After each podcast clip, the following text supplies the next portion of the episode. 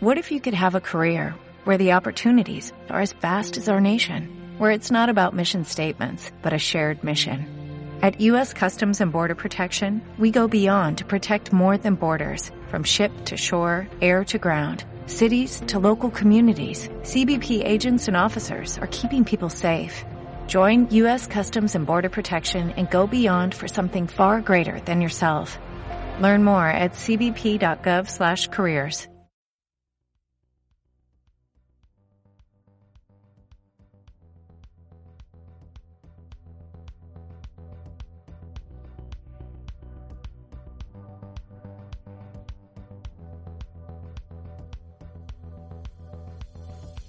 ¿De qué se ríe, señor presidente?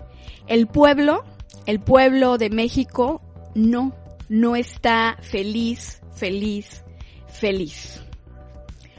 Hola, bienvenidos a mi podcast Hablando Franco. Los saludo y les agradezco mucho que me hayan estado escribiendo a través de las redes sociales eh, para por haber estado escuchando el podcast anterior y por estar al igual que yo pues pendientes de lo que sucede en nuestro país y evidentemente todos muy consternados.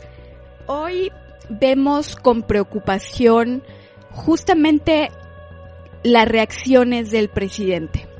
Porque primero yo quiero hacer una reflexión es muy claro y es cierto que muchos de los problemas que hoy enfrenta México, que tienen que ver con inseguridad, con violencia, con la educación, con el tema de salud, con la economía, pues efectivamente no son problemas que nacieron hoy o que se crearon a, partir del primero de diciembre del 2018 y efectivamente no son problemas que un modelo de gobierno u otro haya generado de la noche a la mañana.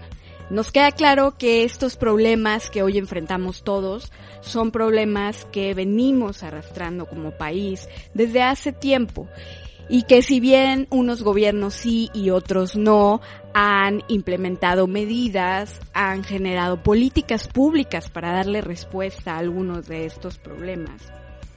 Creo que nunca, nunca habíamos visto una indolencia y un cinismo al grado del que tiene hoy el presidente de la República.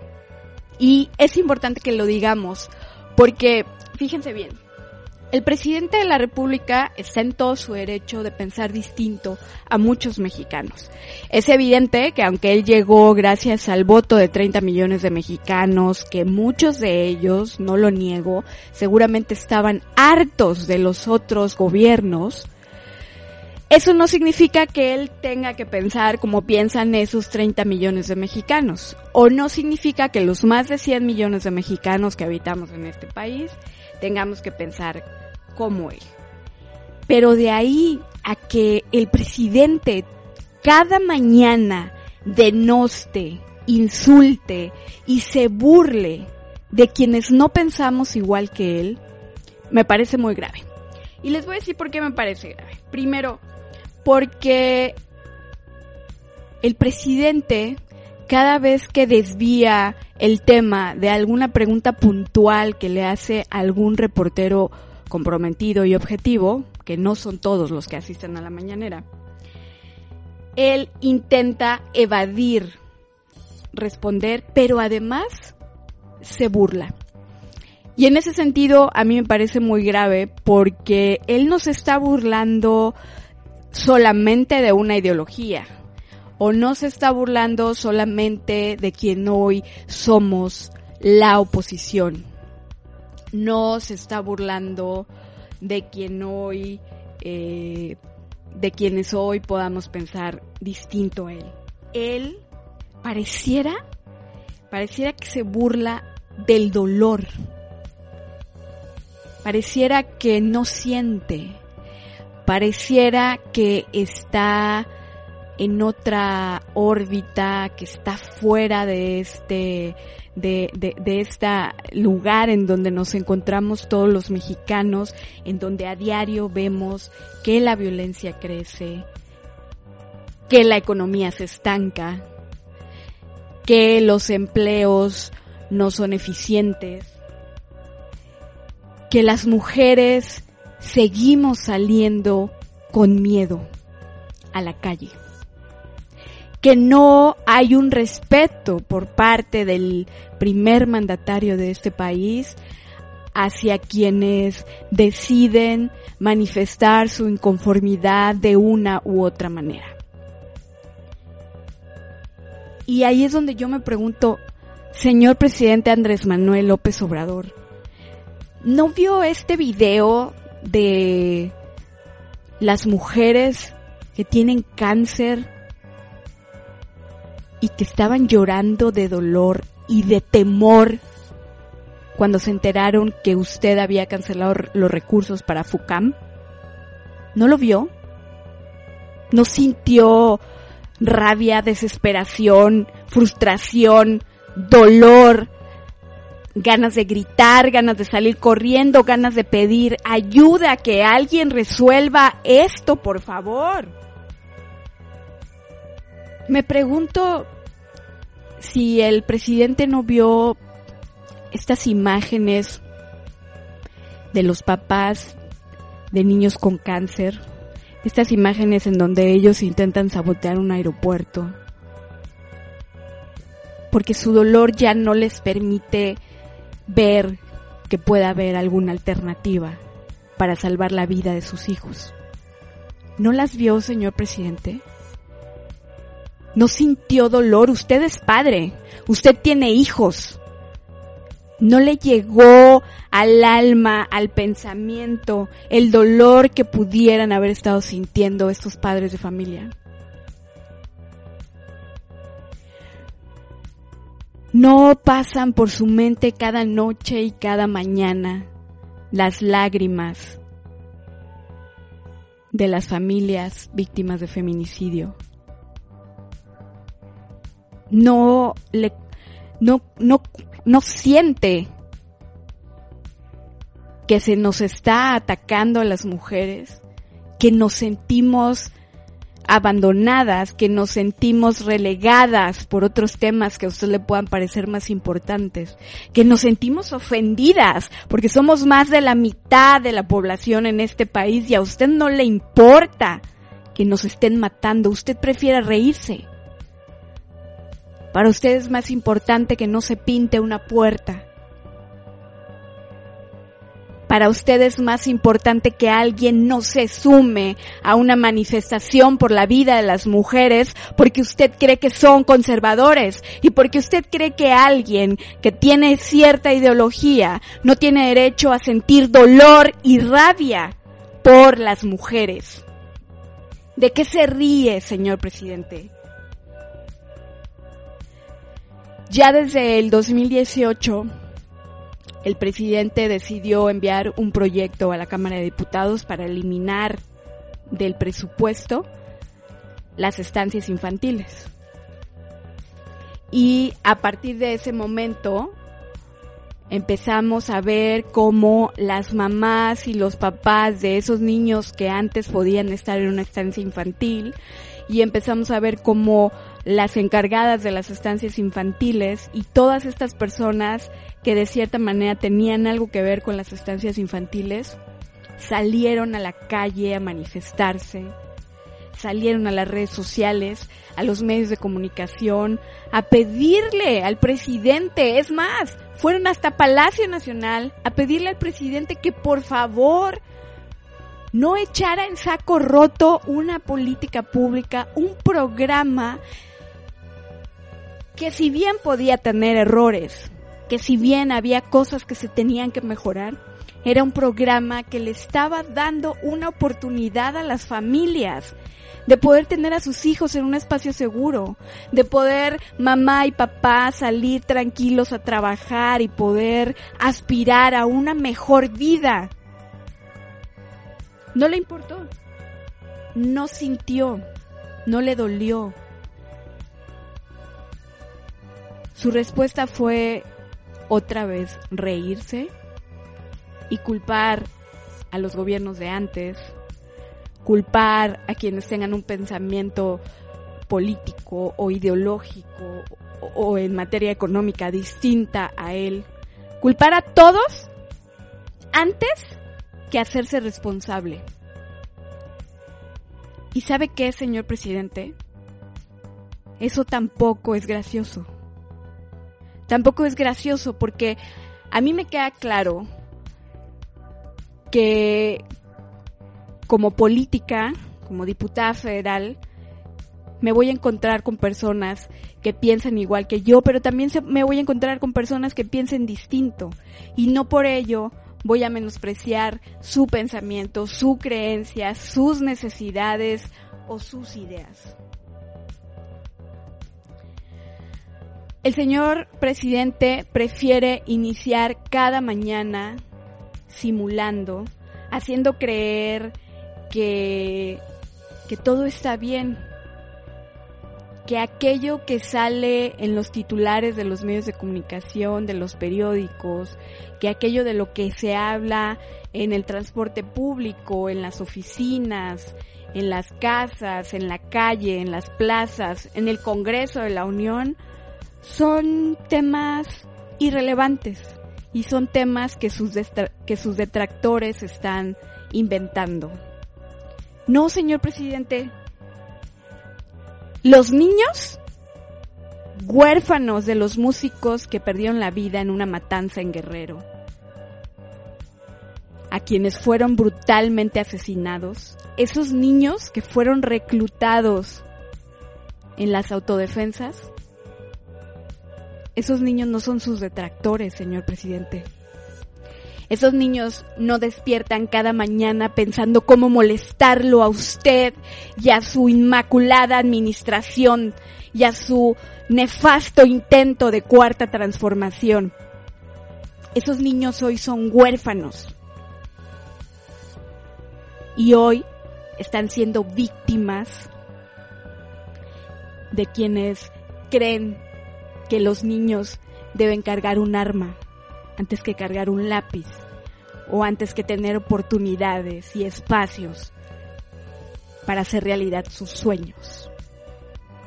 No, señor presidente, la familia Levarón no se puso en medio de la sierra en peligro para perder a integrantes de su familia de una manera desgarradora para molestarlo a usted y a su gobierno. Eso sucedió porque alguien no está dando respuesta a lo que las y los mexicanos necesitamos. Que no, que no es tan complicado, ¿eh? Porque los mexicanos y las mexicanas necesitamos paz. Necesitamos tener la certeza de que podemos salir tranquilos a la calle. Necesitamos tener la certeza de que nuestras familias van a regresar en la noche a casa necesitamos tener la certeza de que no van a venir a arrebatarnos la vida, que no van a venir a arrebatarnos la tranquilidad, que no van a venir a arrebatarnos nuestros empleos, nuestro pan de cada día. No es tan difícil, señor presidente, y créame que todas y cada una de las tragedias que están sucediendo en este país, si bien no son absolutamente toda su responsabilidad, tampoco han sido pensadas o planeadas para molestarlo a usted, señor. Por eso nos parece alarmante que usted se ría. ¿De qué se ríe, señor presidente? Y bueno, creo que no soy la única que se siente así quiero nuevamente invitarlos a que sean parte de esta conversación, a que se sumen, a que me escriban a través de mis redes sociales, Ania Gómez NL, en Twitter, Facebook e Instagram, eh, usando el hashtag Hablando Franco.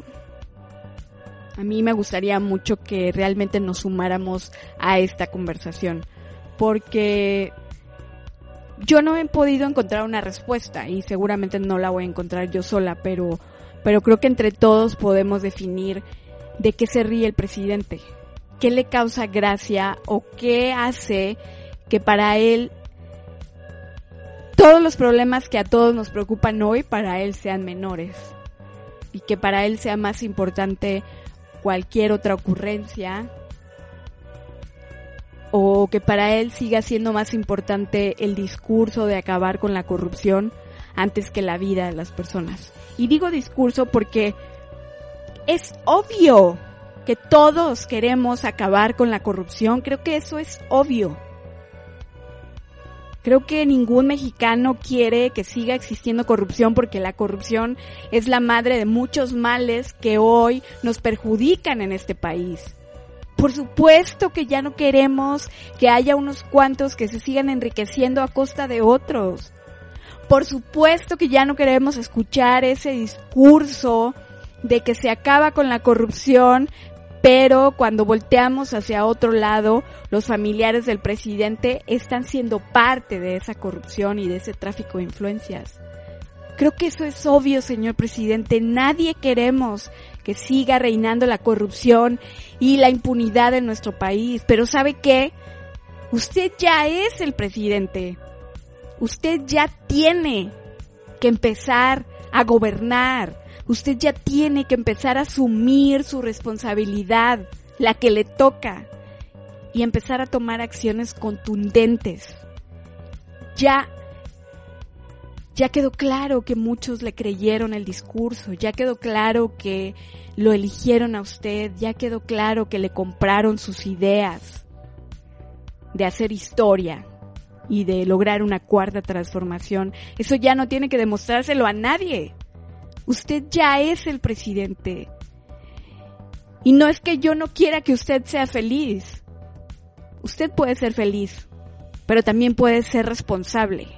También puede ser sensible al dolor de las víctimas de la violencia que hoy sí existe en México.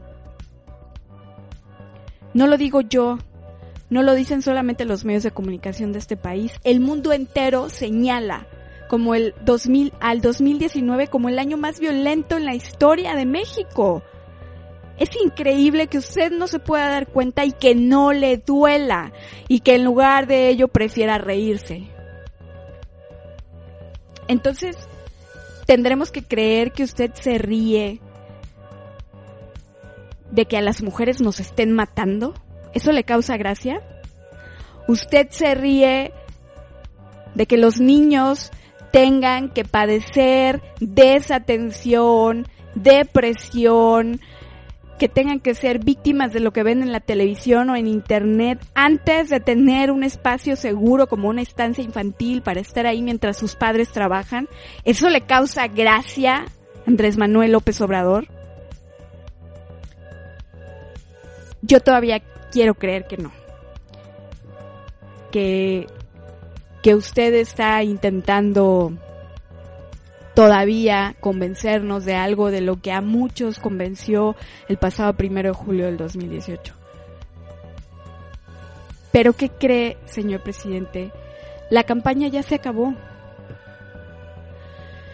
La campaña ya se acabó y el cáncer del que son víctimas miles de mexicanos no espera la inseguridad, el acoso, la violencia, el miedo, el crimen organizado y la maldad no esperan, están ahí a la orden del día todos los días. Las cifras no esperan, las cifras crecen. En este país se asesina a por lo menos 10 mujeres al día. Entre esas 10 mujeres, una es una niña. Una niña, señor López Obrador, al día, que no será testigo de la cuarta transformación que según usted pretende hacer, porque ya le quitaron la vida de una manera cruel y con odio. Diez mujeres al día, señor López Obrador, que no van a ser parte de su cuarta transformación, que no van a ser parte de la construcción de un mejor país, porque ya les quitaron la vida de las peores maneras que podamos imaginar. Y usted, en lugar de intentar condolerse con esta tragedia, prefiere reírse. Por eso nos ofende, por eso nos parece insultante, por eso estamos tan molestos, porque quienes hacemos política, quienes nos dedicamos al servicio público en nuestro país, estamos perfectamente conscientes de que los problemas no se arreglan de la noche a la mañana, de que los problemas no se arreglan porque llegue un partido u otro. Estamos conscientes de eso, pero intentamos resolverlos todos los días no con discursos, no con evasivas, no con indolencia, con responsabilidad y asumiendo lo que nos toca, asumiendo el costo de lo que nos toca, asumiendo la crítica que nos toca y asumiendo los riesgos que nos toca. ¿Por qué para usted es tan difícil? Usted que lleva más de 18 años en la lucha, como ya tanto lo ha presumido, ¿Por qué es tan difícil para usted entender? ¿O quién le dijo, señor presidente, que salir cada mañana a burlarse de los mexicanos era una estrategia? ¿Era una buena estrategia de comunicación o era una buena estrategia para distraernos mientras usted intenta, según, resolver los problemas del país? ¿Quién se lo dijo? Porque si alguien le aconsejó eso, le está haciendo mucho daño pero no solamente a usted, a todos los mexicanos. Porque mientras usted prefiere reírse, señor presidente, en México mueren las personas enfermas de cáncer o de cualquier otro padecimiento catastrófico, porque antes de que usted se diera cuenta de los riesgos que eso llevaba, prefirió eliminar el seguro popular simple y sencillamente porque no fue hecho en su gobierno. No por corrupción, eso es mentira, porque usted no ha castigado a ni una sola persona que haya tenido que ver con corrupción respecto al seguro popular, respecto a las estancias infantiles, respecto a los refugios para mujeres víctimas de violencia. No lo ha hecho. Entonces, lo suyo era pura demagogia. Y no, yo sé que los problemas no se resuelven de un día para otro, pero usted ya lleva más de un año al frente del gobierno de este país y lo único que sabe hacer es burlarse, es reírse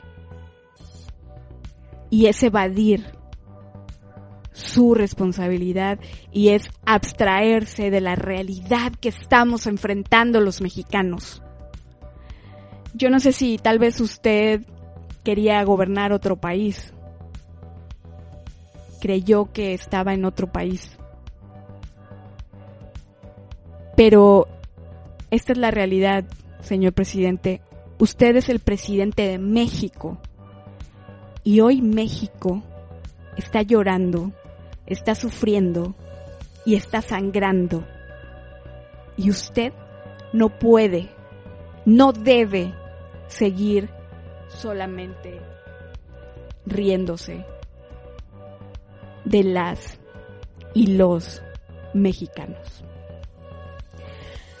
Los quiero invitar a que sean parte de esta conversación, hablando franco y, y que no nos quedemos callados y que, como ya lo mencionaba en otras ocasiones, es importante que no seamos parte de esta indolencia a la que nos quiere llevar el gobierno federal, el gobierno de Andrés Manuel López Obrador.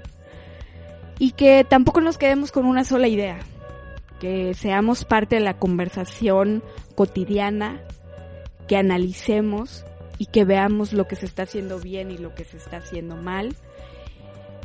Eh, próximamente, el 9 de marzo, habrá un paro nacional, será un día sin nosotras, un día sin mujeres, al cual nos hemos sumado muchas personas, muchas personas. Yo lo he visto, lo, he estado eh, monitoreando y muchas personas se han sumado a esta manifestación pacífica que es que durante todo el día del 9 de marzo del 2020 las mujeres desaparezcamos. Y el objetivo no es otro más que el que se pueda lograr que se valore que se valore a las mujeres, que se valore que somos parte de esta sociedad y que se valore que que no es justo que se nos esté matando. Y bueno, también me han escrito por redes sociales, particularmente en Twitter, que por qué yo me sumo si soy diputada o que por qué me sumo si soy de tal o cual partido. Y en ese sentido yo solamente les quiero decir que esta lucha por la vida y por la vida de las mujeres no es algo a lo que yo me haya sumado en la reciente semana. Es una lucha que yo he acompañado desde hace muchos años, pero que aún si así no fuera, yo creo que cualquier manifestación que busca justicia debe ser capaz de convocarnos a todas y a todos. Entonces, si tú, mujer, si tú, hombre, si tú, empresario, si tú, maestra, si tú, estudiante universitario, quieres sumarte pero tienes miedo a que te critiquen o tienes miedo a lo que pueda pasar, no tengas miedo. Súmate a esta manifestación y a cualquiera que busque justicia. Porque en medio de todo lo que tenemos que enfrentar cada día los mexicanos y en medio de todas las tragedias de las que hemos sido víctimas, más allá de reírnos, más allá de críticas, más allá de dividirnos y de caer en la trampa de este gobierno, de dividirnos entre, entre buenos y malos, o entre viejos y jóvenes, o entre sociedad y gobierno, lo que tenemos que hacer es todo lo contrario. Tenemos que unirnos y tenemos que ser capaces de defender la justicia y de defender la vida. Porque de nada nos sirve trabajar y luchar para lograr muchos otros derechos si no somos capaces de garantizar el principal, que es el derecho a vivir. Ojalá que la sonrisa del señor presidente sea porque ya tiene soluciones, porque ya tiene estrategias y porque ya será capaz de sumarnos a todas y a todos los mexicanos, aunque no pensemos como él, para sacar adelante a México.